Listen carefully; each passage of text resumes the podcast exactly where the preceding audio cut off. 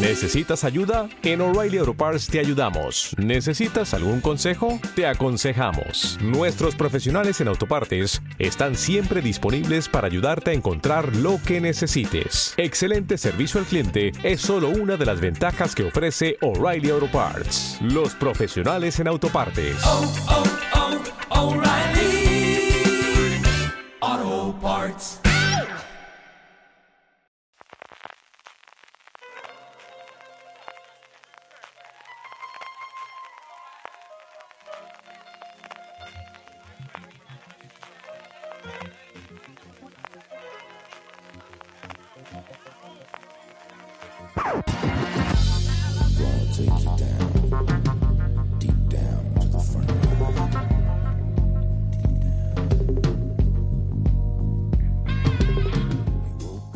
Bienvenidos a Top, el programa de fuera de series donde hacemos estas listas relacionadas con el mundo de las series de televisión que en tanto nos gustan. Esta semana estamos dedicando la programación de nuestra parrilla de podcast a celebrar el 25 aniversario del canal FX y repasando su trayectoria vemos que FX nos ha traído series maravillosas y que especialmente en los últimos años casi cada uno de sus estrenos nos llama la atención. Por eso, en el top de hoy escogemos nuestras series favoritas de FX. Yo soy CJ Navas y para hablar conmigo de las mejores series de FX tengo conmigo en primer lugar a Francis Arrabal. Francis, ¿cómo estamos? Pues con muchas ganitas de hablar de este canal que ha cumplido 25 años y tiene auténticas seriazas, ¿eh? Y también, y es un verdadero placer poder hablar con ella de la serie de FX, Valentina Morillo. Valentina, ¿cómo estamos? Estoy muy bien, estoy fresquita en Burgos y estoy, estoy contenta de hacer este top porque yo soy muy, muy fan del señor John Landgraf. Y si es una excusa para hablar de él y, y de todas las series de su cadena, pues contenta estoy. Yo estoy contentísimo de hablar del Landgraf y de todos los que vinieron antes del FX, pero me parece una agresión inmerecida lo del fresquito, lo del decirme con el calor. Porque os voy a contar mi vida, porque mira, luego, como luego van a tener una hora y pico de programa el resto de la gente, yo estoy en el mejor sitio que se puede estar en Alicante en verano, que es debajo de un aparato de aire acondicionado. O sea, jamás me lo quitarán. Ese es el sitio donde en verano tienes que estar debajo de Alicante. Tiene un problema y es que no funciona. Ah. Con lo cual, a partir de aquí, he cometido el gran error de darme a ver qué temperatura había en Burgos. Y claro, en Burgos estáis a 14 grados maravillosos, mientras que aquí en el despacho debe estar a 30 y no sé cuántos ahora mismo. Y en fin, las reservas de agua se van acabando. Si ves que en un momento dado te fallezco, llamad, recordadme, decirle a Lorena que no pasa nada conmigo y que en fin, llegaré pasado por las zonas. No, no, si, ya te digo yo, o sea, sudando llevo una horita. En fin, vamos con, como siempre, antes de ir con el 10 al 1 en nuestras series eh, favoritas de FX, vamos a hablar de cómo es, hemos hecho la lista. Y aquí, primero de todos, que hable el tacañón, que hable Francis Arrabal, que nos ha cambiado Valentina la Sí. lista así a última hora. Esto como si mandase, y nosotros, como somos buenas personas y buenos mandados, le hemos hecho caso, todavía Sí. no sé por qué o no. Ya veremos si le hemos hecho caso de No habéis protestado ninguno de Francis, las cosas como eh, son. venga, dime qué es lo que querías, hijo mío, que hiciésemos la lista y con qué reglas hemos hecho la lista. Y ya directamente, ya que estás, cuéntame cómo de complicado te ha sido. Yo canónicamente he hecho la lista de las que son, al menos para mí, las 10 mejores series que ha hecho FX. La condición que os había puesto para que aquí no hiciéramos trampilla era que series antológicas que en FX, a verlas, haylas y muchas eh, que, que, las separarais, porque no tiene nada que ver American Crane Story, el asesinato de Gianni Versace, con El Pueblo contra O.J. Simpson, aunque detrás estén los mismos creadores, pero mi, mi, hay mi, re, recas completo, digo, es una digo, historia completamente diferente. Yo, fuerte, claro, es que el Fargo... me ha gustado, espera, vamos a hacerlo Valentina. el Fargo de la primera temporada, de Noah Hawley con Billy Bob Thornton Bueno, ahora no las menciones todas, no hace falta. Al de la tercera no tiene nada que ver, así que... luego las dirás todas. El, el, de. Noah Hawley, de la primera, de la segunda de Noah Hawley con el de la tercera de Noah Hawley, no tiene nada que ver, aunque sean los mismos personajes en la gran mayoría de los casos y la misma trama. No tiene nada que ver. No, no, no, Sigue, saltan, sigue. el tiempo. Sigue, sigue, sí, claro, claro. O no, vamos. En fin, ¿qué se ha puesto con el este pesado? Y como os he dicho, ya veremos si le hacemos caso o no. Bueno, ¿cuánto te ha costado la cosa? Cuéntame. Eh, poquísimo, esta la he hecho de cabeza, ¿eh? Si es que a mí me encanta FX. eh, le dije a María, si hay huequecito, méteme en este top.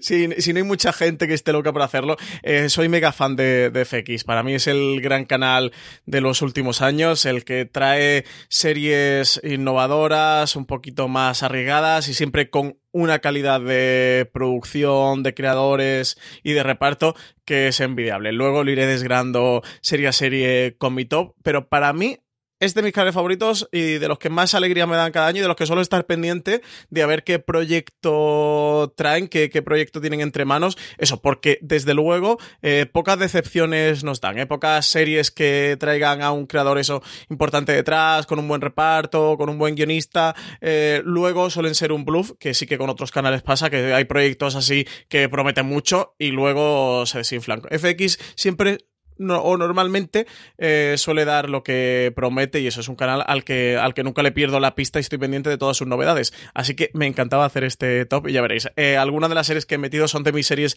favoritas ever, así que tengo ganazas de contároslas.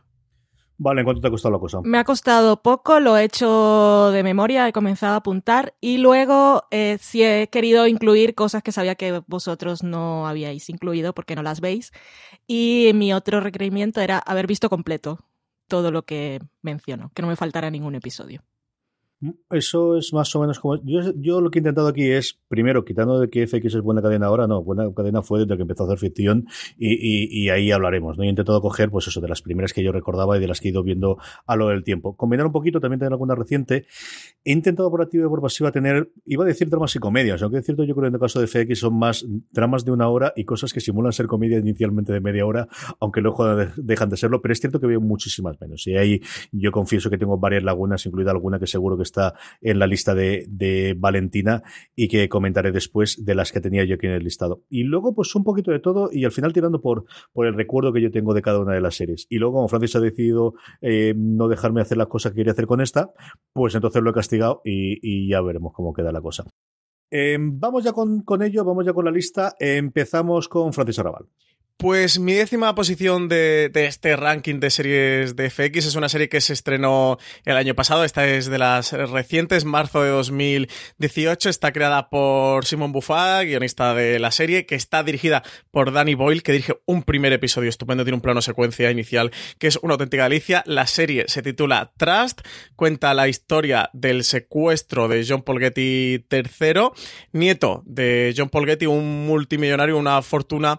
Eh, petrolera, secuestran al nieto mientras estaba en Italia, la mafia italiana, y a partir de ahí se desarrolla una historia de lo más rocambolesca posible por intentar eh, recuperar o no al nieto y esto lo dejo ahí en el aire para no hacer spoiler a nadie. A mí ya sabéis que es una serie que me gustó mucho, aunque pasó muy desapercibida. Eh, Danny Boyle habló en un primer momento de que tenían pensado hasta cinco temporadas, luego que cinco quizás serían demasiado, que iban a hacer tres. Las audiencias desde luego no acompañaron a la serie, que sí que tuvo buena crítica, pero de la que se habló poquito en general y se vio menos aún. Eh, ha pasado más de un año desde que se estrenó y acabó la serie. No han hablado de, la continuación de ella, así que yo daría porque esto se va a quedar en una miniserie, una única temporada para una serie, ¿verdad? Que es fantástica, que recomiendo, que tiene un octavo episodio en el nombre del padre, que para mí es de los mejores episodios que pudimos ver el año pasado en televisión, que además, si alguien no va a ver la serie, no llega a ser exactamente un episodio embotellado, pero casi, casi, casi. Y creo que se puede ver. Si conocen la historia, que está basada en hechos reales, creo que se puede ver. Yo sin duda lo recomendaría. Em, el episodio gira en torno a la, a la familia de mafiosa italiana que tiene secuestrado a John Paul Getty, en torno a la confirmación del hijo de la mano derecha del Don, del, del padrino. Y de verdad es una auténtica gozada del análisis que hacen de esa familia, de esas relaciones eh, dentro de, la mafia mm, italiana. De verdad es un episodio fascinante. Y bueno, tenemos a Donald Sutherland haciendo de John Paul Getty, eh, está, abrumador está Hilary Swank, bueno, también tiene un gran reparto, tiene también a Brendan Fraser, del que se habló mucho por interpretar a James Fletcher, que fue eh, la persona a que mandó John Paul Getty a negociar el rescate eh, del, secuestro que le tenía la mafia italiana, era el jefe de seguridad que tenía personal y lo mandó allí, un tipo un tanto extridente así tejano con su sombrero de cowboy incluido y su maletín de, de dólares de John Paul Getty que lleva para allá. Una serie que os recomiendo, 10 episodios y que la tenéis disponible. Esta creo que en HBO España la podéis ver todavía. Valentina, tu décima.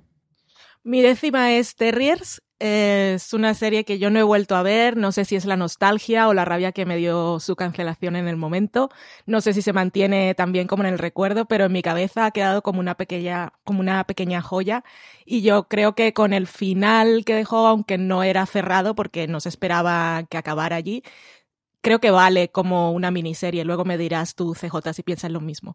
esto de Terriers es, es en aquella época en la que solamente era fan loca de las series y recuerdo que aparte de seguir a creadores, actores y esas cosas, el primer nombre de ejecutivo de una cadena de televisión que a mí se me quedó fue el de John Langrath. Y en esa TCA de invierno de 2011 yo recuerdo tener una columna de TweetDeck siguiendo el hashtag para ver si decían que cancelaban la serie o no, que sí. Y os confieso que con todas estas cosas que pasan en los últimos años, que siempre sale un nombre en un titular y ya sabemos que ha protagonizado un escándalo, es, yo siempre cruzo los dedos porque nunca sea Langraf, porque creo que me afectaría, porque es, es, un, es, una persona que admiro realmente. Y esta serie, pues, nos cuenta la historia de un ex policía alcohólico en recuperación que interpretaba a Donald Locke que se asocia con, un, con su mejor amigo, que era pues un criminal, y forman una agencia de, de detectives un poco eh, bueno, son detectives privados y la agencia no es oficial. Y la verdad es que pues tenía mucho corazón esta serie y yo la recuerdo con muchísimo cariño. Y una química espectacular entre los dos. Yo lo comenté cuando hablamos precisamente de miniseries y sí, es que desgraciadamente, como también ocurre de vez en cuando, no muchas veces, pero ocurría sobre todo de vez en cuando, se quedó con miniseries. Landgraf, sobre todo Seppingwall, que es un amante total de, de, esta serie, le pregunta prácticamente que tiene una posibilidad de entrevista y es una serie que yo creo que Quizás dos años antes no, pero dos o tres años después, si se hubiese estrenado, seguro que hubiese tenido una segunda temporada para poder alargarla, ¿no? O no saber darlo. Pero mm, coincidió justo ese año en el que el dinero de la sindicación ya no era tanto o no se esperaba tanto, en el que todavía no habían llegado las plataformas online, especialmente un Netflix que le diese una segunda vida. Ellos tampoco acaban de ver la, posibilidad de una rentabilidad más allá de la emisión en lineal inicial y, eso es lo que le pasó a la pobre Tía mi décima, vamos a ver, hablar de FX es sí o sí hablar de Ryan Murphy y lo primero que hizo Ryan Murphy es la primera serie que yo recuerdo o, que soy consciente de haber visto de FX que es Nip Y Nip es una serie que yo creo que ha ido en el pozo del olvido, que, que no se acuerda nada, que cuando hablamos siempre de series revolucionarias distintas, diferentes, tiramos siempre a HBO, tiramos a un FX posterior, a un Ryan Murphy incluso posterior, ya con, con sus series antológicas, pero cuando uno empieza a ver las primeras temporadas de Nip las cafradas que se hacen en un cable, en una televisión o en un canal, mejor dicho, que no se nos no se olvide, es un cable eh, eh, básico abierto, es decir, que al final no tiene desnudos, que al final no tiene el tipo de violencia que puede aguantarte un Showtime o un, eh, un HBO o un Cinemax o un Starz, sino que teóricamente estaba, bueno, pues todas esas barreras la fue tirando poquito a poco abajo entre alguna otra serie de FX y especialmente un Ryan Murphy con Niptak. Yo Niptak guardo muchísimo buen recuerdo de las primeras temporadas y además sorprendente y los giros, pues eso, que luego serían norma de la casa y las barbaridades que hacía. Es cierto que posteriormente yo creo que es una de esas series que se alargó más tiempo del que tenía que hacer y al final ya el rizal el rizo era una cosa imposible. Pero yo soy un grandísimo, defensor junto con mi señor y con Alberto Rey, que también adora totalmente esta serie, al menos de sus dos, tres primeras temporadas. Es una cosa que a día de hoy sigue sorprendiendo, seguirá escandalizando incluso en algunos momentos las barbaridades y las cosas que se hacían esta pareja de cirujanos plásticos, que esa era la, la, la parte inicial, con un eh, Julian Majo que venía de ser un guaperas de televisión, con un Dalian Wash que al principio parecía la mosquita muerta, pero que luego, madre mía de alma, la evolución que tenía ese personaje. Y como os digo, este Niptak que a mí me apasionaba y me encantaba y que me gustaría volver a sacar algún año de estos tiempo para volver a revisitar. Niptak es mi décima serie favorita de siempre de FX. Niptak al final cayó de mi lista, fue de las primeras que, incluí, pero al final preferí poner una de esas que, que no iban a estar. Y yo recuerdo que junto con 24 y House fueron las tres series que a mí me volvieron loca y que no me podía perder. Y con Nip la verdad es que yo me quedaba con la boca abierta. No la acabé, yo, yo sí que la abandoné, no sé si en la cuarta o la quinta temporada. No sé qué tal ha envejecido, pero en su momento, como decías, era totalmente revolucionaria y ese Christian Troy, pues a mí me llevaba de cabeza, la verdad. Francis, tu novena.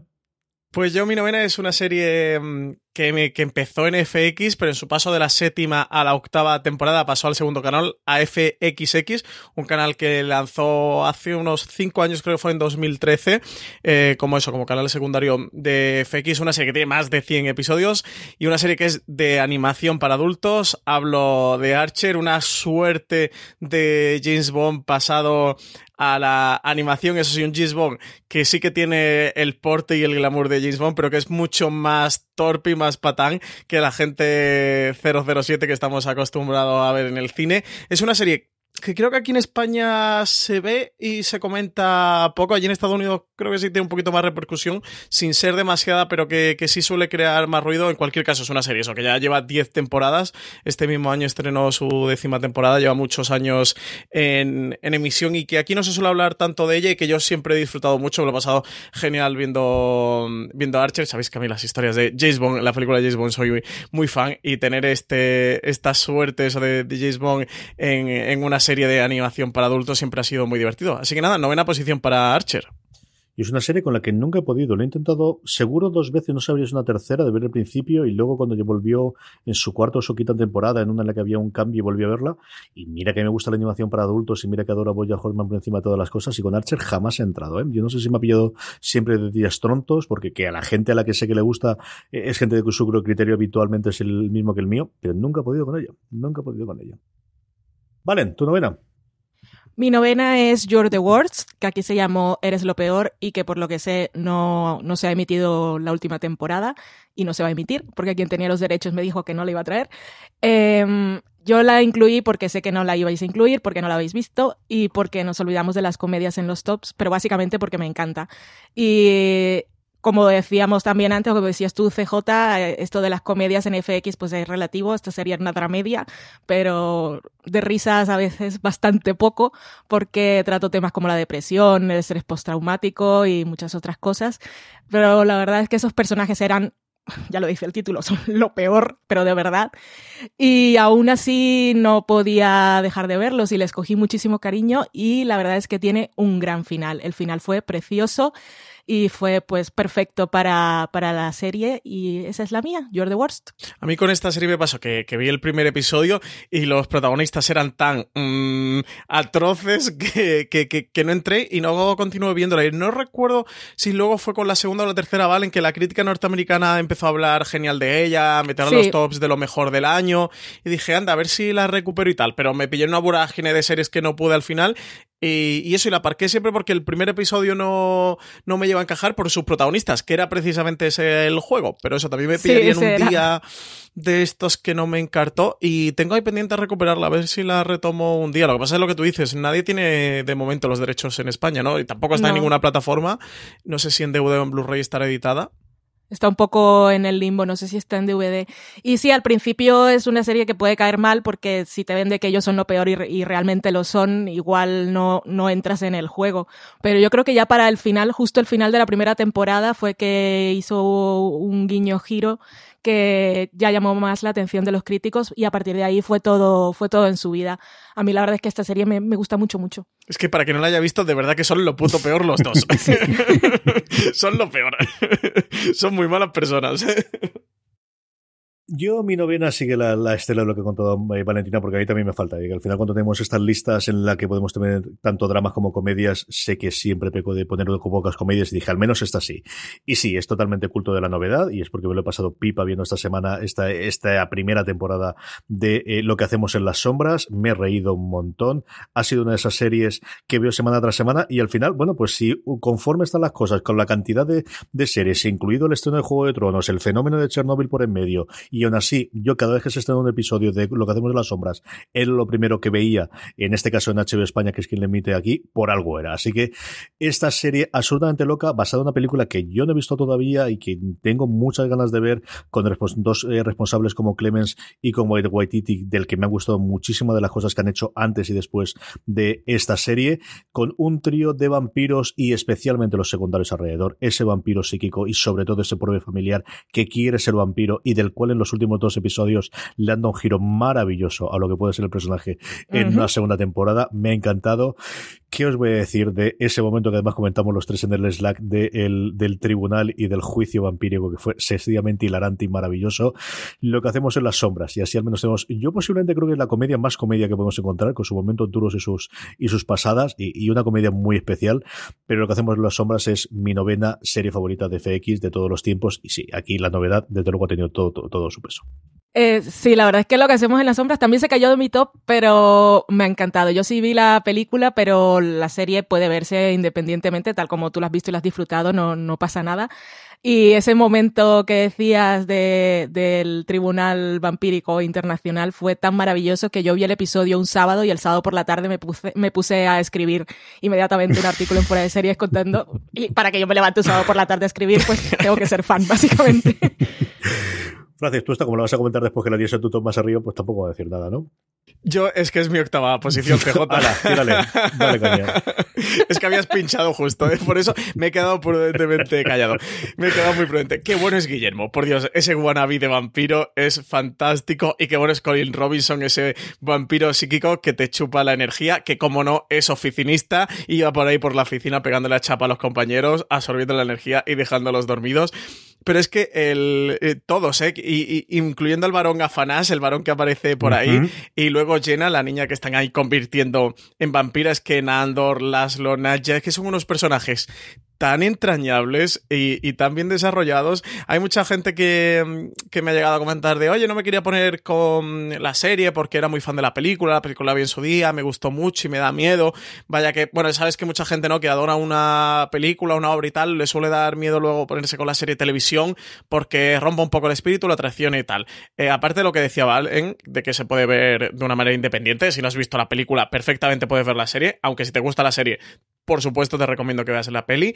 A los que son fan de la peli, de verdad es que vais a ser muy, muy fans de la serie. La serie está también creada por Taika Waititi, que era el director de, la película. Tiene mm, todo el espíritu de, la peli. Eso, están eh, todos como productores ejecutivos dentro de ella. De hecho, mm, podemos decir sin temor a mucho spoiler que hay por ahí algún cameito, alguna aparición, eh, si os animáis a verla. Y, es que verdad, me lo he pasado muy bien con sus episodios en general, pero es que de los 10 que tiene, te podría decir que cuatro ya me parecen de las mejores cosas que he visto este año. Es que el de Citizenship, el del el que van al consejo allí, al ayuntamiento, a la alcaldía, a la reunión, es mm, una auténtica delicia todo lo que allí ocurre. El de The Trial, que es el de este consejo vampírico del que se habló mucho. La de la noche del varón, la que se van de fiesta con el, con el varón. La del el ancestro. Eh, es que tiene episodios fantásticos que son realmente divertidos. Aquí sí que creo que es la que tiene más comedia, aunque habla mucho eh, de la sociedad actual y hace mucha crítica. Aprovecha que estos vampiros vienen de otra época y a veces son un poquito anacrónicos y sí que le meten mucha caña al Estados Unidos actual y al sistema. En el de Ancestros, eh, creo que era el de Ancestros, que en el que el personaje de. Mm, ¿Era el de Laszlo? No, el de Laszlo no, el de Nandor.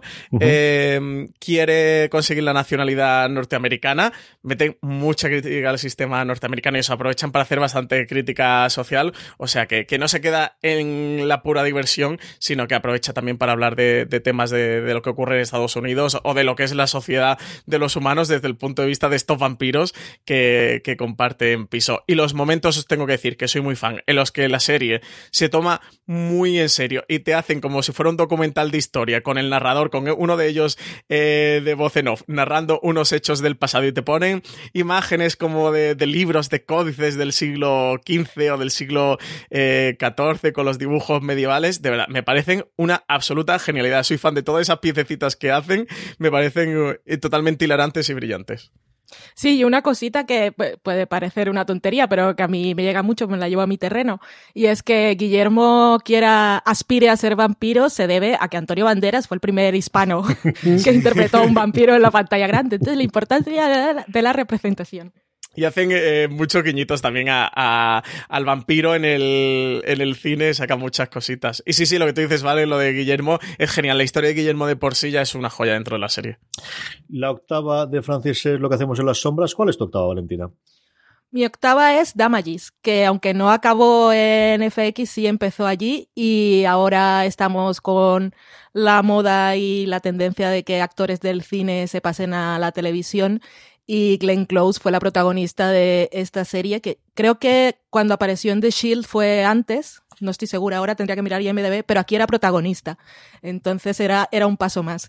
Y esta serie, pues la verdad es que a mí también me enganchó muchísimo en esas primeras temporadas, porque también proponía como una cosas que ahora pues ya, ya se ven, se han visto más y sorprenden menos, pero empezaba con un flash forward y a partir de ahí vacilando todo lo que pasaba en la temporada y, y pues era de, de, cliffhangers y la verdad es que me encantó esa serie y aparecieron un montón de actores por allí, aparte que estaba Rose Byrne, también estaba Ted Danson o Marcia Gray, Timothy Oliphant también salió en alguna temporada, esa ya fue cuando se pasó a DirecTV, pero Damages, la verdad es que para cuando se estrenó me pareció una cosa que llamaba muchísimo la atención y una gran serie.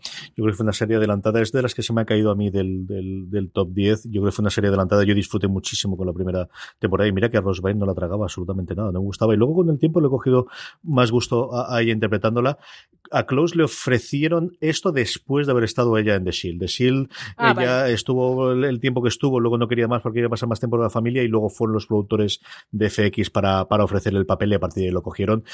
Y yo creo que es una serie muy adelantada a su tiempo. Yo creo que ahí vemos cosas que posteriormente veríamos en otras muchas, muchas series. Y creo que es una serie que si llega a estrenarse la primera, segundo o tercer año de hacer cosas en Netflix, eh, hubiese sido un bombazo brutal. Yo siempre estoy convencido de que esa es una serie que si que se cogiese de principio a fin, se, sería una absoluta locura, quitando el episodio, pero vamos, yo creo que, que, sería una de para hacer binge watching, como nos dice la, el atractivo, segurísimo, segurísimo, seguro. Mi octava, vamos a ver, mi octava durante unos momentos, especialmente durante su segunda temporada, fue una de mis series favoritas de siempre. Y es una que desgraciadamente yo creo que fue a menos y estoy hablando de Hijos de la Anarquía. Hijos de la Anarquía o Sons of Anarchy le dio absolutamente todo a Carl Sutter. Durante mucho tiempo fue la serie que pagaba todas las facturas de FX, eh, hasta el punto de que le permitió hacer eh, a Sutter aquello innombrable llamado el, el Bastard Executioner el, el, ejecutor bastardo o el verdugo bastardo, del cual de verdad eh, creo que es de las pocas series que he tenido que quitar el episodio piloto a mitad.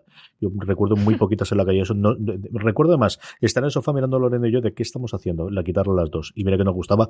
A mí me gusta Hijo de la Anarquía. Lo de Mujer ya es mmm, otra cosa totalmente distinta. Vamos, no, no, no, puedo decir. Hijos de la Anarquía tiene la segunda temporada que posiblemente es de las mejores temporadas de cualquier serie que yo he visto. Tiene una tercera temporada, yo creo, bastante irregular. De aquí ya se le ha ido las manos totalmente, le han permitido hacer lo que quiera Carl Sutter y, y no sabe controlarse. Eso sí, con un grandísimo final. Y a partir de ahí yo no os digo que se ha cuesta bajo sin frenos, pero casi sí. Yo fui desenganchándome, enganchándome poquito a poco, poquito a poco. Siempre mantuvo, bueno, pues, pues las, las, interpretaciones y algunos de sus personajes eh, icónicos a lo largo de la, de la serie, pero solamente por la segunda temporada vale la pena. De verdad, Hijos de la Anarquía, cuando está bien, está al nivel de cualquier otra serie y por eso al final está en mi octavo puesto de mejores series favoritas de todos los tiempos de FX. Vale, ¿alguna cosa que decir de esta?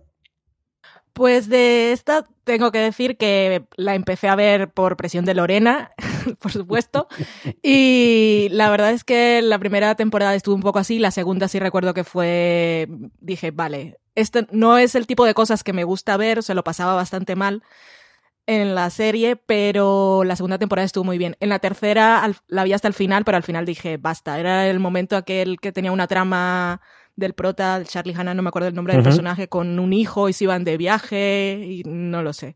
Ahí dejé de verla y ya, ya no vi nada más, pero, pero sí recuerdo sobre todo esa segunda temporada como muy, muy buena. A ti, J. la te pillaría muy jovencito, ¿no, Francis? Eh, sí, pero bueno, fue de, de, adolescente, ¿no? Adolescente ahí, por ahí, por ahí, veinteañero, que es cuando se llevaba. Yo de esta mmm, vi los primeros episodios, yo creo que vi la mitad de la primera temporada, no sé en su momento por qué no llegué a continuarla, eh, pero sí que tengo muchos amigos que la veían porque en su momento fue un boom, ¿eh? Fue la época también más o menos Breaking Bad, ¿no? Que, que la gente llevaba las camisetas de Sons of Anarchy, ¿Mm? fue ese momento que... Mmm, post perdidos que las series ya se empezaban a hacer mainstream, que la gente se ponía camisetas o llevaba, empezaba a llevar cositas de merchandising o te cruzabas eso con alguien por la calle que llevaba una camiseta de, de Sons of Anarchy. ¿Cuál es tu séptima, Francis? Pues es una serie antológica, es American Crime Story, pero The People versus O.J. Simpson, o el pueblo contra O.J. Simpson, que cuenta el, el caso sobre todo desde el punto de vista judicial de OJ Simpson, la serie arranca con, con el asesinato sin mostrarlo. Eh, a partir de ahí, toda la persecución que se produce de, de O.J. Simpson, del arresto y sobre todo eso, tiene el punto en el proceso y de la manera en que se llevó y cómo respondieron los medios. Fue el primer gran caso mediático de la justicia en, Estados Unidos. También eh, te contextualizan con el aspecto racial de Los Ángeles, de California en aquel momento, que había habido unas eh, revueltas. Tenemos a Sarah Paulson como Marcia Clark, que está espectacular y además es la gran protagonista del episodio Marcia, Marcia, Marcia, que es uno, para mí, el mejor episodio que tiene la serie. Tenemos a Cuba Gooding Jr. como O.J. Simpson, a Sterling K. Brown, que hace de la asistenta del fiscal de Marcia Clark como Christopher Darden, un papelazo que se marca Sterling Cabran, David Swimmer eh, como Robert Kardashian, como el padre de las Kardashian, que además, como curiosidad fetichista para quien le interese, salen por allí las Kardashian de, niñas, hacen mención a ellas y salen en alguna escena. Y John Travolta como Robert Shapiro con, con su peliculón. A mí es una serie que me encantó en su momento, eh, que luego llegó Versace eh, y, vimos la altura que tenía American Crane Story, pero cuando se estrenó de People vs. O.J. Simpson, a todos nos dejó así un poco en shock de madre Dios, lo que ha hecho aquí eh, Ryan Murphy yo de verdad que, que, acercaros a esta serie si no la habéis visto, más allá de en sí del caso, eh, que os interese más o menos, que está basado en hechos reales. Sí que desde luego el análisis, cómo desgrana el sistema judicial norteamericano, eh, cómo juzgan y cuál es el proceso contra O.J. Simpson y cómo responden los medios ante ello, en, en, unos medios en los que ya se ha incorporado la televisión, incluso eso, se llega a retransmitir en directo a través de un helicóptero la persecución de O.J. Simpson por las autopistas norteamericanas. Es una serie fascinante.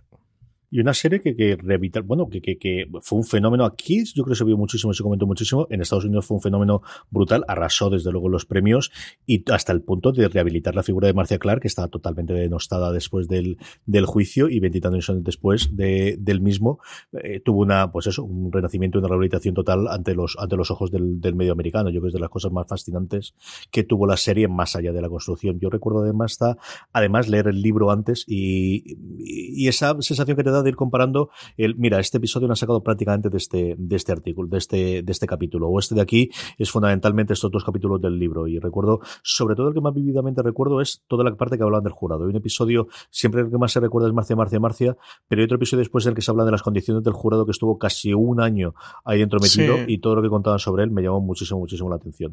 Sí, de hecho ese episodio se llamaba Un jurado en la cárcel de Ajurin Jail que sí que, relataba eso, ¿no? Cómo vivían y en qué a la presión a la que estaban sometidos y cómo, cómo había ido evolucionando durante tanto tiempo. Es, es una auténtica mm, eh, casi tesis de crítica al sistema judicial norteamericano la serie.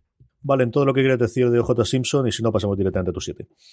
Es que mi 7 es la misma. casualmente. Me encanta cuando lo hacéis así, que nos queda todo clavado. Muchas gracias. Sí, porque ya, ya habéis comentado todo, así que tampoco tengo que extenderme mucho. Sí recuerdo cuando salieron las primeras críticas o, o cuando se anunció el proyecto, algún sector de la crítica de Estados Unidos decía que no le veía, no veía mucho potencial eh, para atraer al público en esta historia porque era una cosa como muy reciente y era una historia real, que ahí ya verás lo visionarios que son, porque es reciente, pero vale, y hay mucha gente que ha nacido después y hay gente en el resto del mundo.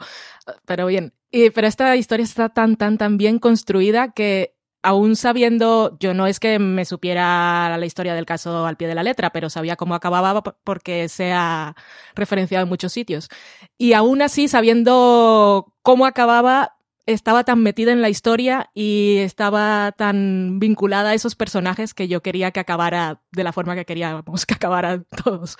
Pero, pero es una gran serie. Aparte ahí demuestra también el, eh, la capacidad de, de, visión de Ryan Murphy porque sigue con el formato de antología, pilla la tendencia del true crime, te coge una historia real y sabe, sabe encontrar los ingredientes para la receta perfecta casi siempre. Sí, sí, sí, absolutamente. Además, todo el tema de J. Simpson eh, aquel año se convirtió como en uno de los grandes temas durante parte del año en Estados Unidos porque coincidió la serie estreno de Ryan Murphy, claro, con la de O.J. Made in America, con un documental que también es una auténtica delicia. Este es de ESPN. Eh, que, que, analice y también trata todo, todo lo que ocurre en torno a OJ y eso, y copó durante un montón de meses la conversación en los medios.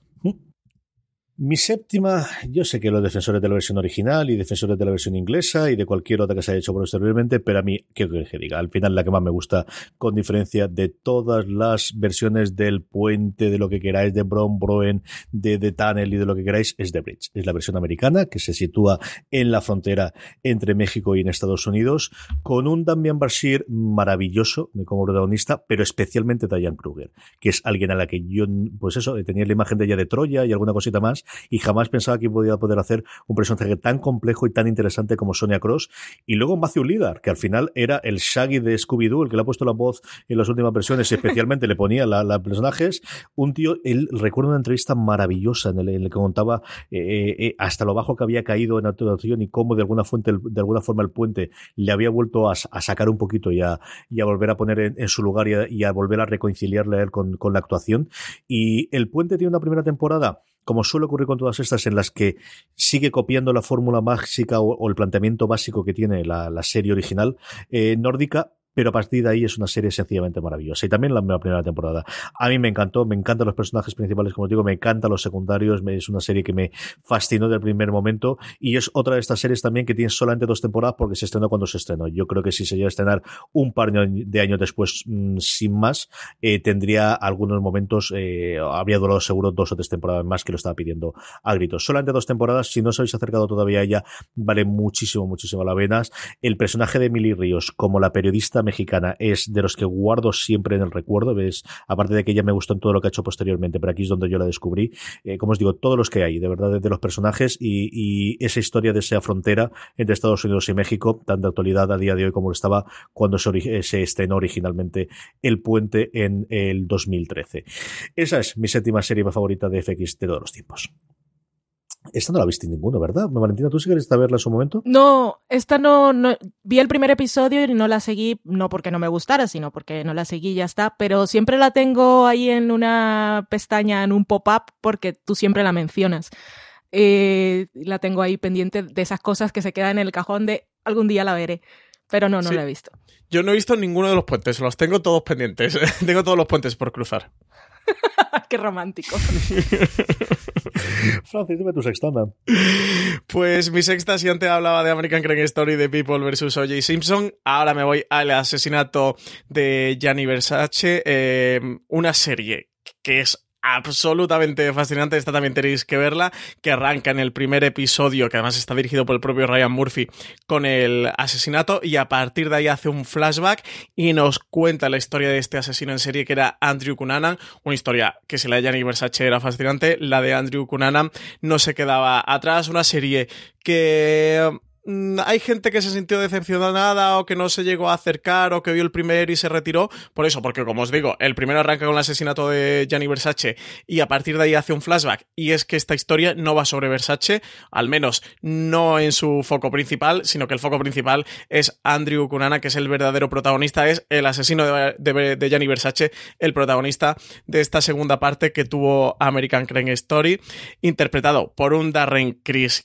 Mm, absolutamente también sensacional y desbordado. Tenemos aquí a Penelope Cruz, que estuvo nominada al Emmy al Globo de Oro. Finalmente no se lo llevó como Donatella Versace, aunque se lo merecía bastante. Ella lo que pasa es que tiene un papel muy pequeñito. Donatella sale poco, poco, poco dentro de, la serie. Le pasa igual que el personaje Ricky Martin, que también llegó a cosechar alguna nominación, pero los que tienen poco protagonismo, incluso Edgar Ramírez, que es quien interpreta a Versace, sí que tiene un poquito más de cuota de pantalla, pero eso al final el absoluto protagonista es Darren Criss. No os voy a contar nada, os voy a decir que os acerquéis a la serie, de nuevo basada en hechos reales. Tiene para mí algunos de los mejores episodios del año pasado, como a Random Killing o House by the Lake. Eh, una historia mm, que también que te deja desolado, que Ryan Murphy aprovecha para, igual que hizo en The People vs. O.J. Simpson, de analizar el sistema judicial, de analizar cómo los medios respondieron ante ese crimen que conmocionó a todo un país y que fue televisado en directo para todo un país, en el asesinato de Gianni Versace, analiza la mentalidad de este Andrew Cunanan de cómo se formó este monstruo.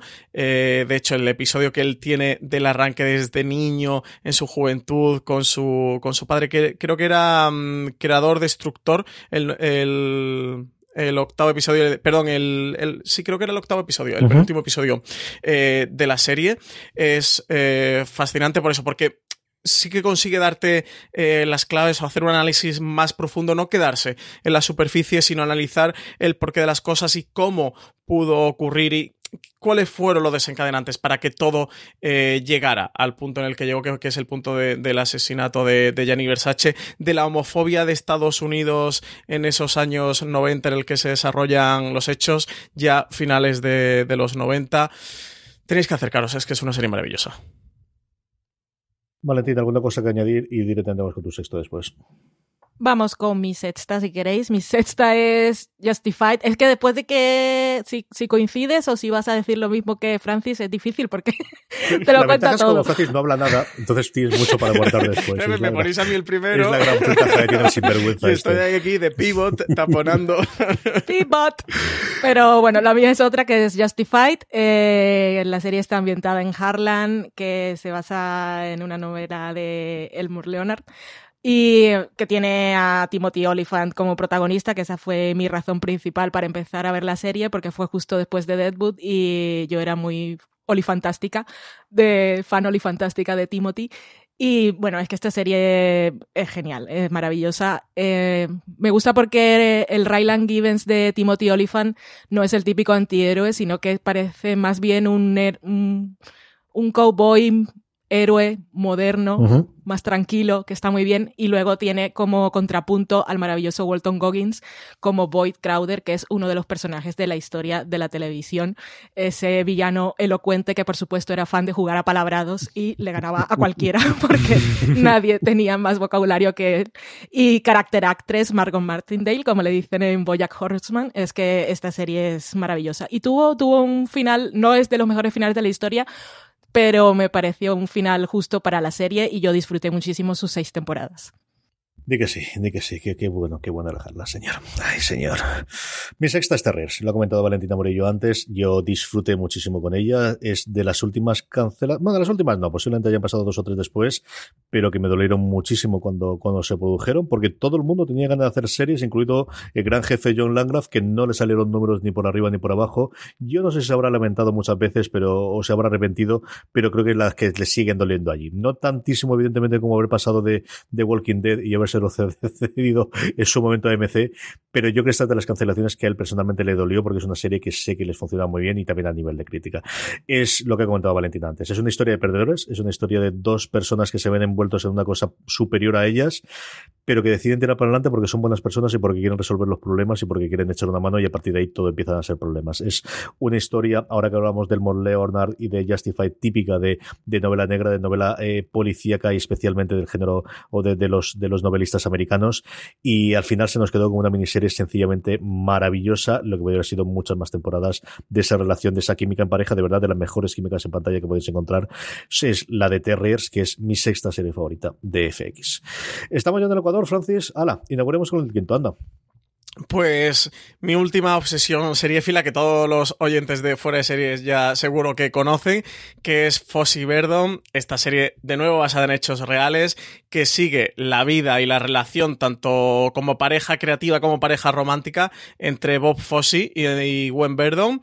Bob Fosse fue uno de los cineastas más importantes, influyentes del cine musical, fue el director de Noches en la Ciudad, de Lenny, de All That Jazz, eh, también de, mm, de, Cabaret, eh, perdón, eh, también fue director musical en Broadway que llevó a cabo Chicago, lo llevó junto a Gwen Verdon, que está reconocida como la bailarina más influyente, también más importante de la historia de Broadway, juntos hicieron, adaptaron, llevaron a cabo la adaptación del, de la novela de, de Chicago a, a, ese musical de Broadway, que luego posteriormente dio también el salto al cine.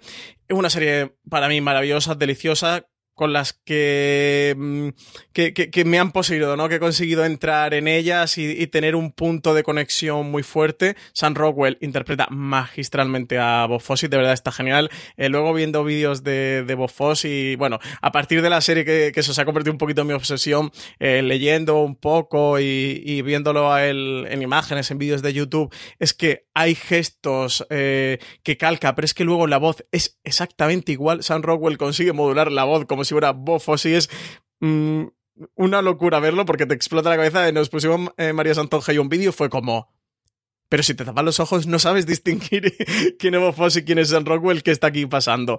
Eh, Michelle Williams, de verdad, qué buena es esta actriz.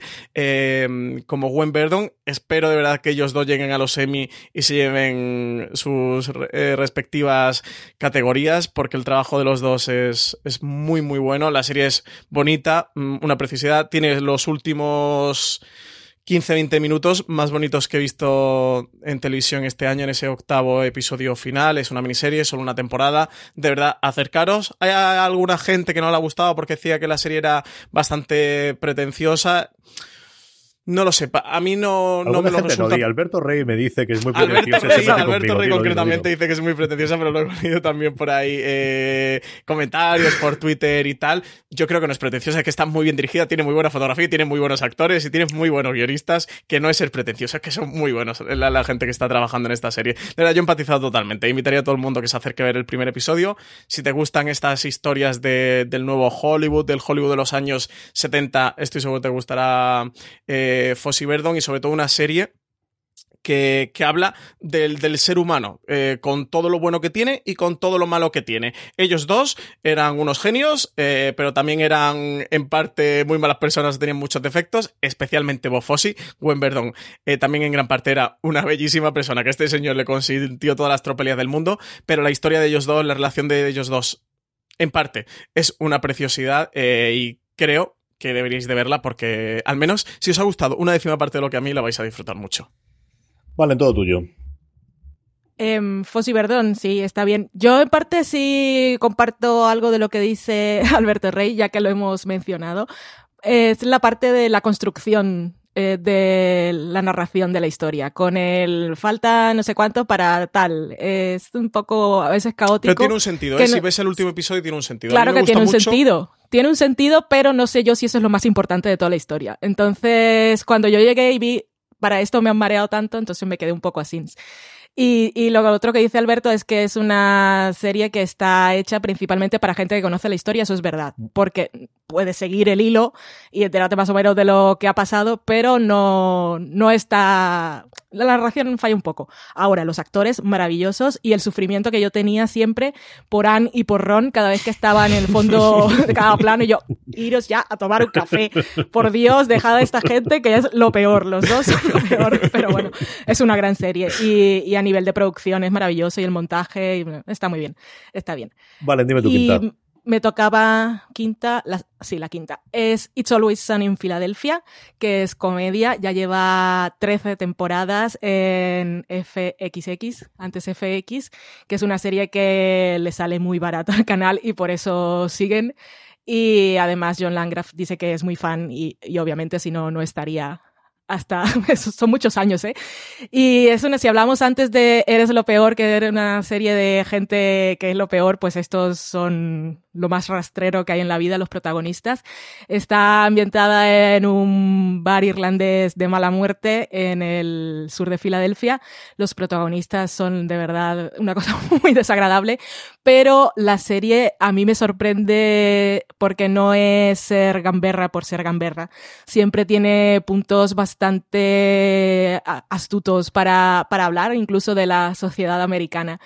Eh, en las últimas temporadas, no recuerdo si fue la entre la 11 y la 13, no recuerdo, bueno, pero fue justo después de que se estrenara Birdman, la película, ellos ya habían rodado un episodio, es que lo ves y dices, ¿cómo es posible quién copió a quién, porque se estrenó la película y ellos ya lo tenían rodado y, y es un episodio que sigue eh, a uno de los personajes en plano secuencia y aparte la música se parece, es una cosa muy rara.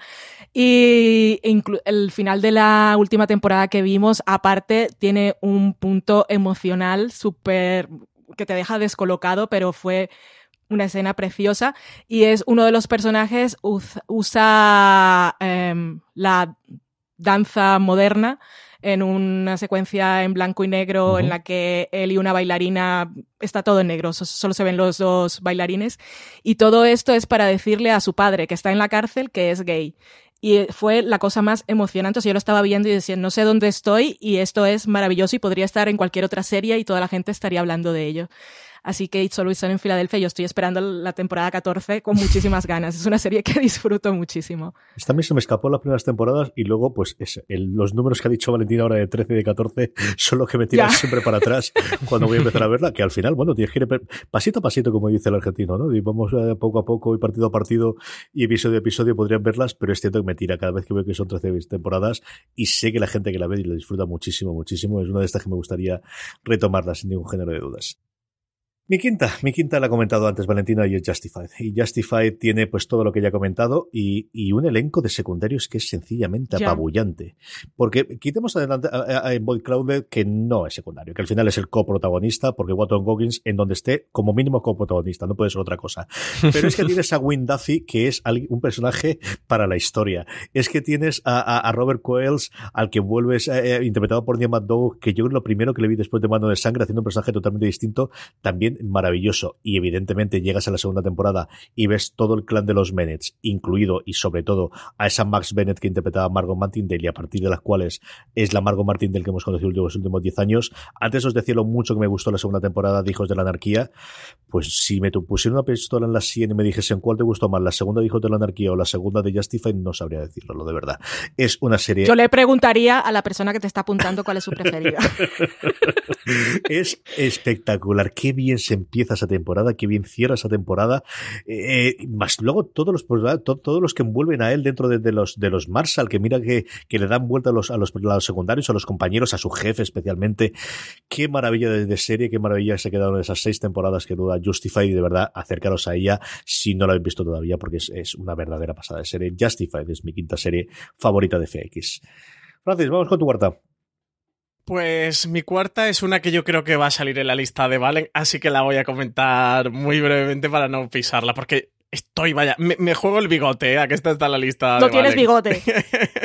es Feud Betan Joan. Eh, Has perdido. He perdido, no me digas que me tengo que afitar el bigote, ¿vale? sí. ¿No lo has apuntado? No. La decepción, ¿eh? Pues joder, pues voy a tener que quedar sin bigote yo de fuera de series. Con lo que a mí me gusta mi bigotillo.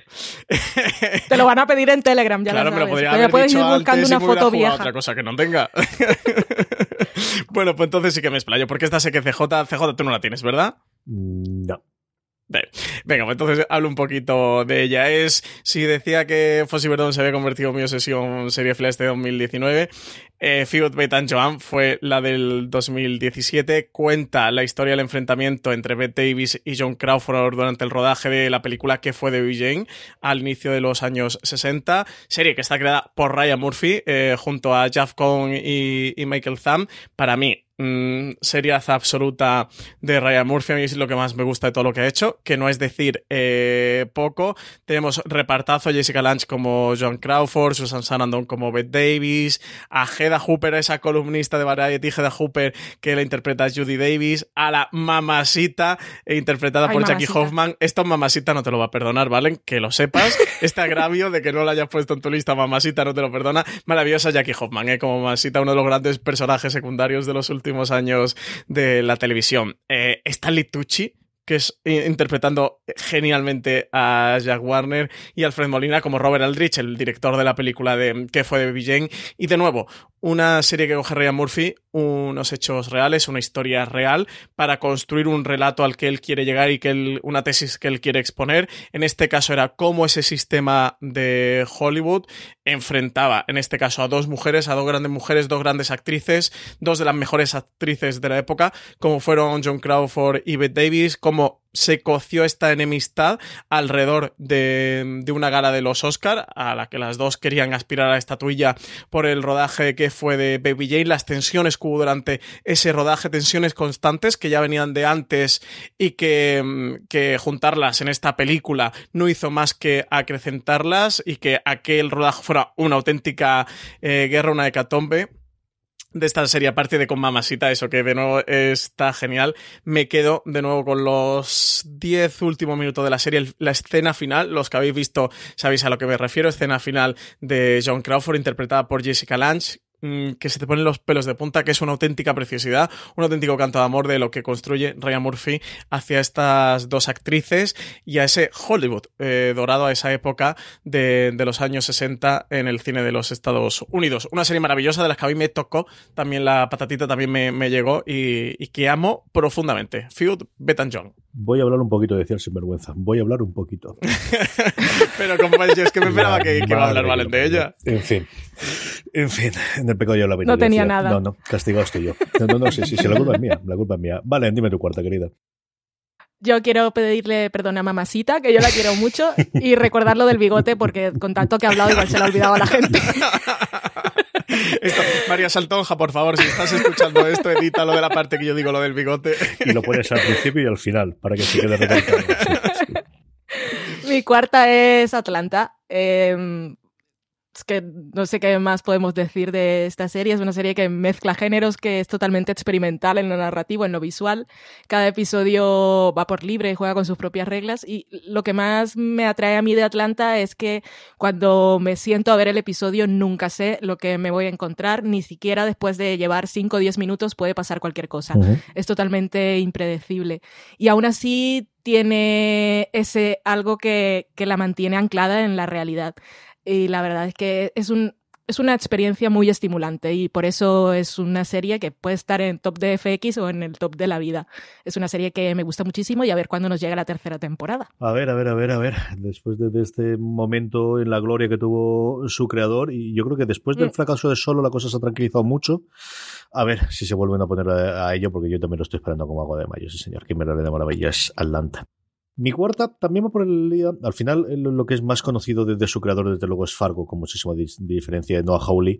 Y a mí me encanta Fargo, me ha gustado muchísimo, pero nada de lo que ha hecho Noah Hawley, incluido sus novelas, o la, que, novela que yo he leído yo, la otra creo que se la ha publicado este año, me ha dejado más alucinado que la primera temporada de Legión. Yo me quedé totalmente prendido a los pies de, esa primera temporada y, yo comprendo que es una serie, pues como muchas de las que estamos hablando, ¿no? También ocurre, por ejemplo, a, lo que hacemos en las sombras, si entras en su humor o no entras, o Atlanta sin ningún género de duda ¿no? De, si entras en el tipo de cosa mm. que te planteo o no.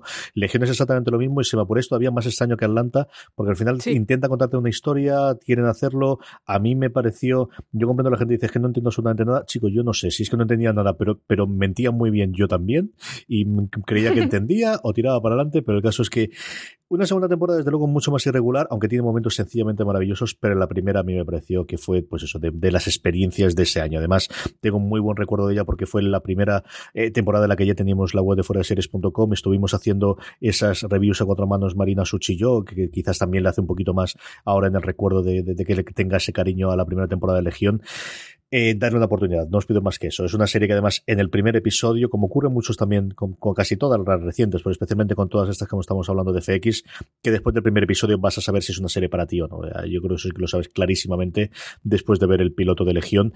A mí me fascinó. La segunda, yo creo que fue una buena temporada, pero venía algo parecido a lo que ocurre a Mr. Robot también, ¿no? Venía de, algo tan distinto y tan diferente a la primera temporada que era complicado eh, mantenerlo. En cuanto a la criada también podría incluso, ¿no? De, de los que hemos tenido últimamente de primeras temporadas tan potentes. Ya tenemos la confirmación de que la tercera va a ser la última. A ver con qué nos dileta eh, Noah Hawley y el resto de su equipo en Legión en su eh, tercera y última temporada. Por el momento, lo que han conseguido es que esté en el cuarto puesto de mi top 10 de series de FX.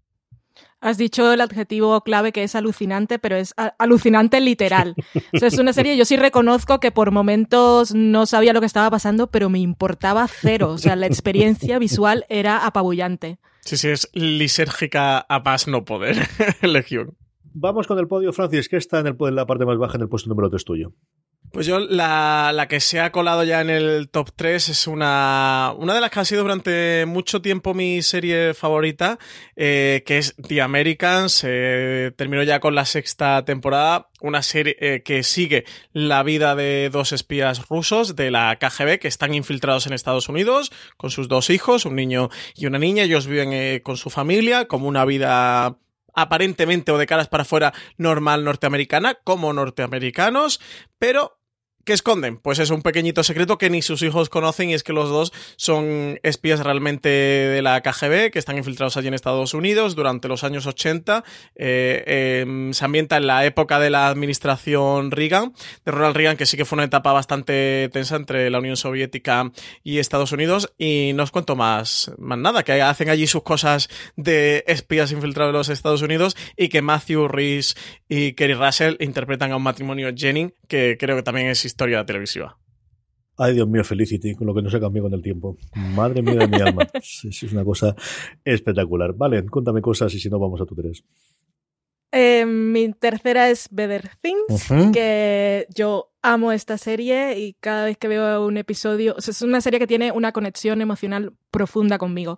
Y sobre todo sus finales de temporada, o sea, el, el último episodio de esta tercera temporada, en realidad no estaba pasando nada concreto y yo estaba llorando. O sea, no, no lo puedo explicar. Bueno, sí puedo explicar que es una grandiosa serie y que Pamela Adlon ha dirigido todos los episodios de la segunda y tercera temporada y a esta mujer le tenemos mucho cariño y mucho respeto y nos cae genial, pero además es súper talentosa. O sea, no, no sabíamos eh, el talento que tenía ella detrás de cámaras y afortunadamente se decidió hacerlo con, con esta serie que al final nos cuenta pues una historia mm, como un retrato de mujeres multigeneracional con toda su familia, sus hijas, ella y su madre.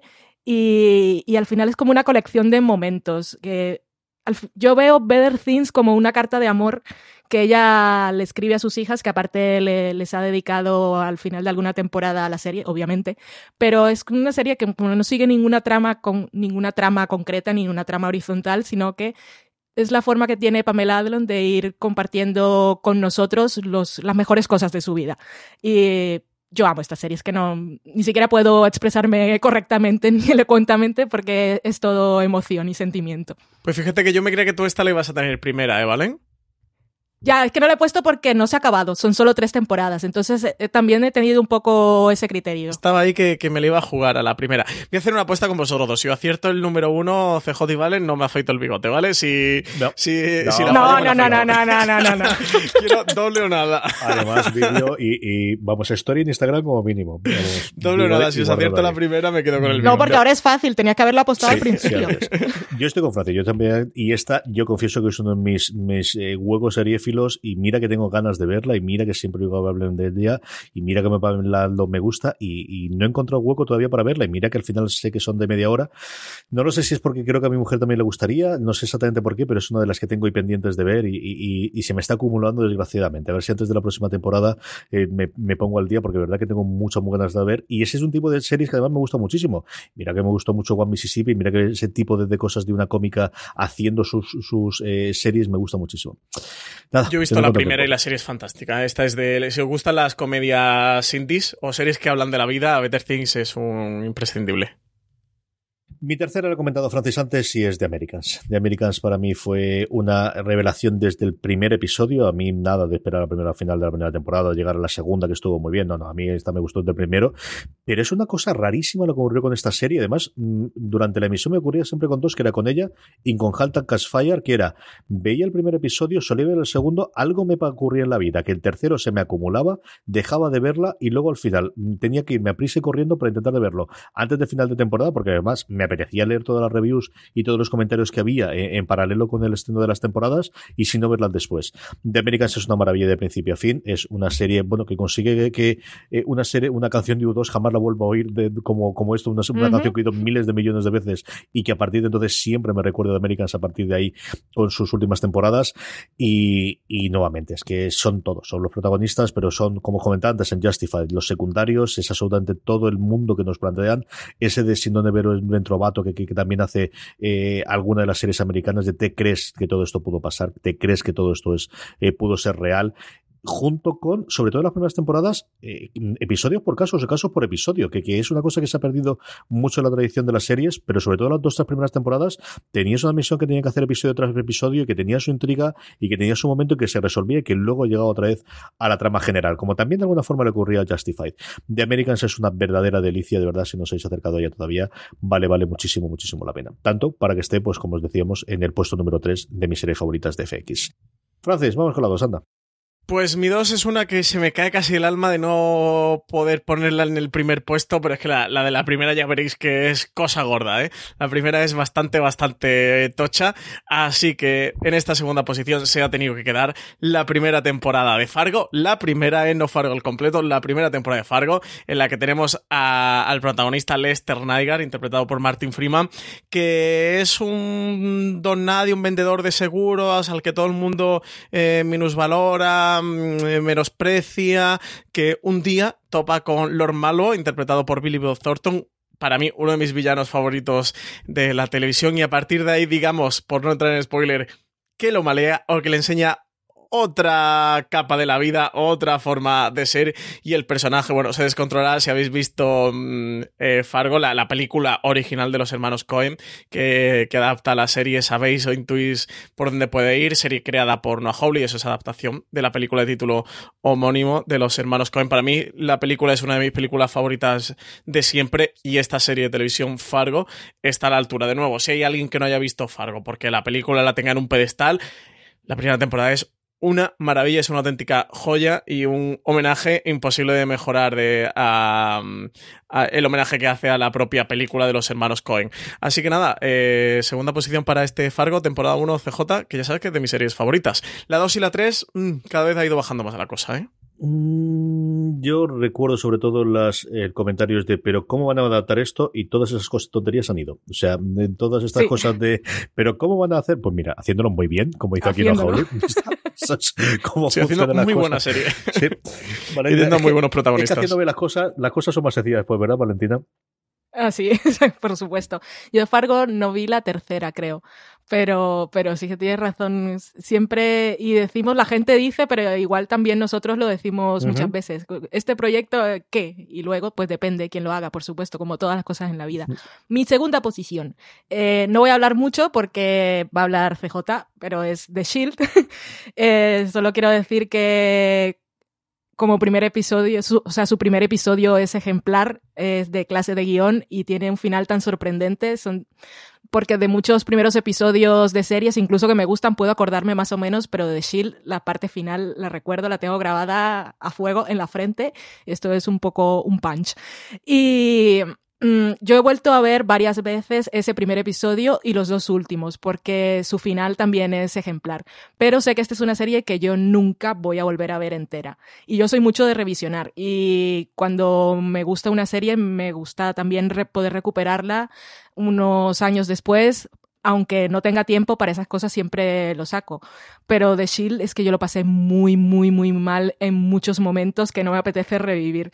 Y recuerdo sobre todo sus cliffhangers de final de temporada, sobre todo el de la quinta, que fue una locura. Afortunadamente tenía el de la sexta ya porque no solo pillé a ritmo de emisión la última, entonces no tuve que esperar, porque me imagino la gente esperando eh, que empezara la sexta temporada después de eso tuvo que ser bastante agónico. Esta, esta también me gusta, sí, está bien. no es una mala serie del todo, no es mala, no es mala, sí. ¿Qué, qué, qué mesa de guionistas se juntaron aquí, madre mía de mi alma? ¿Qué cosas, y qué, qué cosas hacían esta gente, ese señor? Mi segunda es Atlanta, y por todo lo que he contado previamente, Valentina. Yo no recuerdo. Una serie en la que te sorprendan una vez a la temporada es una buena mm. serie para las cinturas en las que estamos y lo que hemos visto. Una serie que te sorprenda en los cierres de episodio, un par de veces a lo largo de la temporada, cada, después de cada arco, bueno, pues, pues no es nada sencillo en el 2018, 2019, 2017. Una serie que te sorprende varias veces por episodio, todos los puñeteros episodios, que cuando te sientes antes de empezar a verlo no sabes qué es lo que vas a ver y mm, sabes que te va a sorprender desde el principio y que posiblemente te sorprenda dos o tres veces a lo largo del episodio y lo que si empieza siendo una comedia romántica después acaba siendo una historia de terror y luego por en medio, eso es Atlanta. Atlanta es, eh, si Legión es una puñetera locura y algo total totalmente eh, eh, escandaloso. Pero dentro de la narración, Atlanta es eso corregido y aumentado en pequeñas viñetas de lo que se le ocurre a Donald Glover, a su hermano, a Hiro Murai, que es lo primero que empezó a dirigir, alguien que yo creo que, a día de hoy es de los directores más reclamados y con toda la, razón del mundo dentro, dentro de Hollywood Nuevamente, sí, sí, antes hablaba de que hay algunas series que alguna, para alguna gente no serán o que no puede enganchar, yo comprendo perfectamente eso, puede ocurrir con Atlanta, a mí jamás se me ocurriría a Lorena decirle ponte a ver esto, porque sé que a los 10 minutos me ha dicho, pero qué tontería estoy viendo, ¿no? Pero si entras dentro del juego que tienes, si entras dentro de lo que hay, eh, eh, no hay ninguna serie como Atlanta, de verdad que no hay ninguna, el resto puedes comentarlo, pero esta, ¿a qué se parece? No, a ella misma, porque es que dentro de episodios es tan distinta, tan diferente, Solo dos temporadas. Eh, cuando esté en la tercera, pues nada, ahí estaré yo mm, pendiente de, ver el primer episodio, de ver el resto y de disfrutar una vez más de, Atlanta, una de mis series favoritas de siempre, ya no solamente de FX, ya de mis series favoritas de, de, luego de los últimos años. Una absoluta y total delicia. Y a lo tonto, a lo tonto, hemos terminado el invento este, porque nos falta solamente uno. Francis, tu primera. Bueno, vamos a intentar adivinarlo, ¿no? Yo, yo tengo una teoría para vosotros. ¿Vamos a jugar o qué? Yo no voy a jugar porque te vas a cortar el bigote igual, pero bueno, tú puedes seguir haciendo todo lo que quieras, así que. Mira, quien, quien gane se lleva mi bigote. Socorro. Venga, vale, apuesta. Pues no, no, no se me ocurre, pero no he estado atenta. ¿Qué te falta? ¿Y de CJ? ¿Tienes alguna teoría? Aquí todo depende de si decides meter a Louis o no. Si decides meter a Louis es Louis y si no es esa, mm, no, yo hubiese pensado que sería Fossi Verdon, pero ya lo he dicho antes, la verdad es que no lo sé. Pues yo ni siquiera me acordaba de Louis, tan borrado lo tengo de mi cabeza que ni siquiera lo había contemplado. Porque Tabú te gustó sin pasarse, Pose es la que podría ser, pero yo que tampoco te gustó tantísimo de las que tenga yo aquí por en medio. Comedia seguro que no, y todas las que tengo aquí de resto son muy, muy antiguas. Así que si tengo que decir alguna, yo creo que tiene que ser o es alguna temporada de American Horror Story, que es lo, lo que, hacemos en las sombras, él no la ha puesto, ¿no? No, tampoco la ha puesto. Esa podría No, sí, la ha puesto en la octava. O es una temporada de American Horror Story, pero ahí no sabría decir de cuál o es lo y una de las dos. Nada, nada. Eh, es Luis, es Luis. no me puedo resistir. Luis sí que es un tipo despreciable, pero su serie es una absoluta maravilla. Es un templo a la comedia. Y ya sabéis, CJ, que, ya no ha encartado en algún top que hemos hecho de comedia y tal, que siempre me ha costado mucho, como el debate de qué hacemos con Luis, pero he llegado a la conclusión eso, que Luis sí que no. Luis un absoluto sí. A la persona no, al creador de esta serie, la serie es eh, una maravilla. Bueno, es eh, una serie de, comedia del canal de, FX que se inauguró en 2010, que tiene cinco temporadas, unos 60 episodios, eh, más o menos de media hora, en el que Luis C.K. hacía absolutamente todo, la guionizaba, la dirigía, eh, la montaba, era el productor, era el protagonista de la serie, una serie que coge o recoge el testigo de series anteriores de, comedia, que, que, luego ha supuesto también eh, un punto de inflexión para otras series que han venido después, como Master of None y muchas otras. Better Things, que comentaba antes eh, Valen. Luis que estaba como productor ejecutivo, creo que también estaba como guionista, luego con todo el escándalo terminó saliendo de la serie y menos mal porque Pamela Adlon ha podido continuar ella con la serie y no se la ha tirado abajo con todos sus problemas personales. A mí la serie sabéis que me encanta, es una de mis series favoritas de todos los tiempos. A mí me parece una maravilla. Lo de Luis Valen al principio comentaba lo de John Landgraf, de esperemos que no le saquen nada a este hombre porque me, dolería en el alma. Eh, eso me pasó a mí con, con, Luis y Kay. Pero bueno, ¿qué le vamos a hacer? Eh, la serie es maravillosa a pesar de todo. Si hubiésemos apostado dinero, por adivinar cuál era la de Francis, os juro que jamás lo habría dicho porque es que no me acordaba de la serie. No la tenía en la lista. Yo, suelo insistir bastante en Luis, eh, alguna vez que hemos tenido algún top y tal, yo suelo hablar bastante de la serie. A mí me gusta mucho. De hecho, de vez en cuando me sigo poniendo algún episodio, sigo viendo, sigo viendo algo de, de Luis porque siempre me ha encantado. Es que me parece la mejor comedia de todos los tiempos. Yo, bueno. a mí me pasa algo parecido a lo de Valentina, es que solamente me he acordado cuando he vuelto a repasar las series. Y mira que viendo Better Things me tenía que haber acordado, pero solamente cuando ha aparecido mm. en, el, en el listado que al final tiene de Wikipedia de, bueno, a ver, más que para las que tenían el top que las tenía claras, para luego comentarlas en los extra tracks y alguna cosa más. Y sí, es, es totalmente cierto. Vale, en tu primera. cosas que pasan. Mi primera es The Americans, que ya no voy a contar mucho más porque ya la habéis incluido ambos y habéis hablado muy bien de ella. Es una serie que mm, recompensa toda la paciencia que le puede exigir al espectador. En un principio, yo como CJ, desde el primer episodio me quedé totalmente atrapada en esa historia y no sé, espías rusos desayunando cereales con leche, que, te piensas qué cosa más rara puede pasar en la vida. Y si quieres un thriller, aquí tienes thriller. Si quieres un drama familiar, lo tienes. Si quieres un romance épico, lo tienes. Y luego también tienes pelucas. Y entonces, ¿qué más le puedes pedir a The Americans? Nada. Absolutamente nada, es una serie absoluta y totalmente redonda. En fin, la mía, para sorpresa de nadie, pues mi serie favorita de FX es mi serie favorita de todos los tiempos, que es The Shield al margen de la ley, que es como se llama aquí cuando se uh. estrenó en España. La serie que construyó FX, porque al final fue la primera, sí, sí, parece una tontería, pero la primera eh, incursión, se habla siempre del, comienzo que tuvo desde luego HBO con Los Soprano y con Session en Nueva York, el estreno que tuvo en series AMC con encadenando Mad Men, Breaking Bad y eh, The Walking Dead, pero es que el inicio del 2002, eh, su primera serie fue este de S.H.I.E.L.D., que le permitió tener las primeras nominaciones, el primer Emmy en su momento a, su protagonista, a, este Michael Chiklis eh, interpretando a un sencillamente maravilloso Big Mackey, que es uno de los mejores personajes de cualquier serie de todos los tiempos. The S.H.I.E.L.D. tiene para mí, eh, aparte de ser mi serie favorita, el mejor arranque de cualquier serie, su piloto es sencillamente memorable o algo complicadísimo en una serie que dura siete temporadas y es saber el momento justo de reinterpretarse, especialmente incorporando nuevos personajes. Y yo creo que la incorporación de Glenn Close es absolutamente necesaria. Era una serie que se le empezaba a ver la costura después de esa tercera temporada y es cuando ella entra, cuando vuelve a insuflarle vida y, aguanta. Es una serie que teniendo episodios con casos, porque al final bebía desde la tradición, pues eso, de un policías de Nueva York, o de, eh, o de un canción de Hill Street previamente, o incluso de un homicidio, que era la cosa que se estrenaba, o que en ese momento tenía más puntero en, en, en el género policíaco en televisión en Estados Unidos, empieza a tomar una trama horizontal desde el principio y que se mantiene a lo largo de las siete temporadas con lo complicado que es eso, que en los últimos episodios vuelven a hacer referencia a cosas que han ocurrido no en las primeras temporadas, no, en el primer episodio. Sigue siendo el primer episodio que tiene un final alucinante, pero sobre todo un penúltimo episodio sencillamente eh, de dejarte destrozado. O sea, yo recuerdo, hay dos momentos con finales de episodios que no son finales, que son, mm, bueno, pues episodios previos al, al, último episodio que yo recuerdo de quedarme en el sofá parado durante 10 minutos y no saber qué hacer, que fue con Breaking Bad, con eh, Ozymandias, con el antepenúltimo episodio, y aquí en el caso de, de, de Seal, con el penúltimo episodio, con Possible Kill Screen de forma que el último episodio realmente es un epílogo. Yo para mí, desde luego, la historia de Big Mackey acaba en ese último episodio. Son, eh, sí, 88 episodios, da lo mismo. Daros una oportunidad, como mínimo ver el primer episodio, os debéis eso. Está disponible en Amazon Prime Video en España, si no recuerdo mal, está disponible en DVD, creo que en Blu-ray también se ha hecho una edición ahora maravillosa en la que se ha recuperado, porque uno de los problemas es que originalmente se grabó en cuatro tercios y se nota un montón esa parte de que al final tiene los añitos que tiene, pero de Shield al margen de la ley es, es la serie, no tiene más, o sea, es mi serie favorita y por algo lo es, es eh, acercaros a ella de verdad si no lo habéis hecho hasta ahora nunca.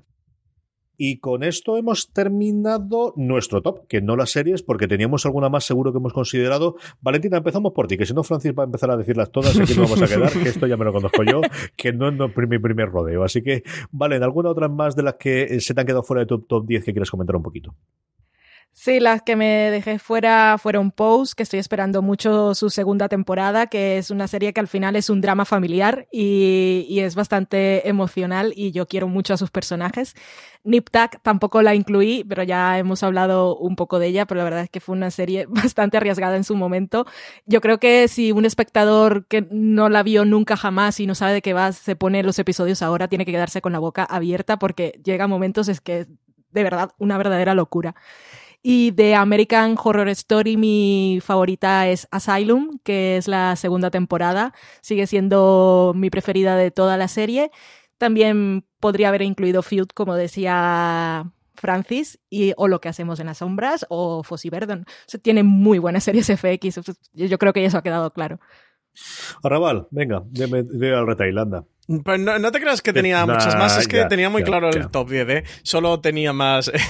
Eh, no, bueno, Tabú y Legión, lo que pasa es que Tabú es flojita, ¿eh? O sea, yo sé que yo me lo paso bien viéndola y tal, pero bueno, la serie no es gran cosa. Que por cierto, seguimos esperando la segunda temporada, a ver si para la Fall Season de este 2019 llega. Legión eh, también la habían metido, pero finalmente la dejé fuera. Y la segunda y la tercera temporada de Fargo, porque la de, de, Master Executioner, esta la tenía claro que no le iba a meter. CJ? Madre, de Dios, qué primer episodio. Yo no sabes también cuánto lo sufrí, porque yo lo acabé, ¿eh? Yo dije, digo, easy. ¿Sabes este what if de easy? No, no, easy nada. Eh, la serie cancelada y bien muerta, matada, ¿eh? Madre mía, qué horror de Master Execution. Entre eso y de Newmans tienes el cielo ganado. Si es que no, no, no puede ser. En fin, yo que tenía por aquí, mira, curiosidades. Tengo Mr. In Between, que es una serie que en Estados Unidos ha estrenado FX, que aquí está en HBO España y de verdad, si no la habéis visto, vale la pena verla. Si os Esta ha la tengo gustado, pendiente, ¿eh? si os ha gustado Barry, si os ha gustado Fargo hasta cierto punto también, eh, es una locura de serie divertidísima, australiana, muy australiana. Y nada, son seis episodios de media horita y vale la pena verla. Las tres antológicas, Fargo, American Horror Story, American Crime Story, esto para hacer la pollita Francis fundamentalmente, porque yo dicho que no voy a hacerla, digo, pues las dejo. ¿Qué os puedo decir aquí? Horror Story, mi favorita es Roanoke, que es la única que he terminado de todas. Fargo, la favorita, me gusta mucho la segunda temporada, también la tercera, pero al final, como la primera, desde luego es complicado serla. Y de Creme Story y dudo, porque el fenómeno de J. Simpson me pilló totalmente y, tengo el añadido de leer el libro en paralelo, pero es que Versace cuando está bien está, eh, es, sencillamente espectacular.